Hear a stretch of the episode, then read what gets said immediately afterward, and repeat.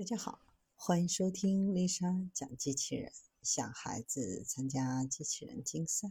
创意编程、创客竞赛的辅导，找丽莎。今天给大家分享的是大模型靠深呼吸再涨八分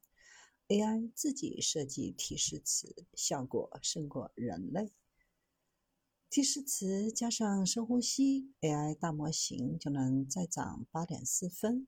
谷歌 DeepMind 的团队最新发现，用这个新咒语 “Take a deep breath”，结合大家已经非常熟悉的一步一步的想，来自 Think Step by Step，大模型在数据集上的成绩从七十一点八提高到八十点二。而这个最有效的提示词是 AI 自己找出来的。由于模型不同，最佳提示词也不同，优化问题无处不在。基于导数和梯度的算法是强大的工具，但现实应用当中也经常遇到梯度不适用的情况。为了解决这个问题，团队开发了新方法 OPRO，就是通过提示词优化，不是形式化定义优化问题，然后用程序求解。而是用自然语言描述优化的问题，并要求大模型生成新的解决方案。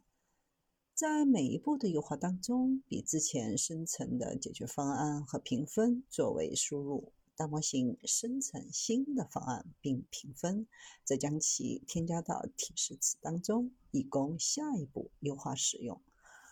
不光不同模型设计出来的提示词风格不同，适用的提示词风格也大不相同。此前在 GPT 系列上，AI 设计出来的最优提示词是 “Let's walk this out in a step-by-step way to be sure we have the right answer”。这个提示词是用 APE 方法设计，但在谷歌系上，APE 版本作为基线还不如。人类的版本，OPR 方法设计出来的新提示词当中，深呼吸和拆解这个问题，对于大模型来说效果最好。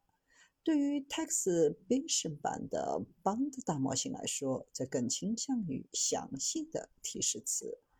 仅仅通过提示，大模型就能找到不错的方案，有的甚至匹敌，甚至超过手动设计的启发式算法。但也有人认为，大模型还无法替代传统基于梯度的优化算法，尤其当问题的规模较大，比如节点数量较多等问题时，OPR 的方法表现就不太好。对于未来改进，团队提出，当前大模型还无法有效地利用错误案例，仅提供错误案例，无法让大模型捕捉到错误的原因。未来将结合关于错误案例更丰富的反馈，总结优化轨迹中高质量和低质量生成提示的关键特征差异。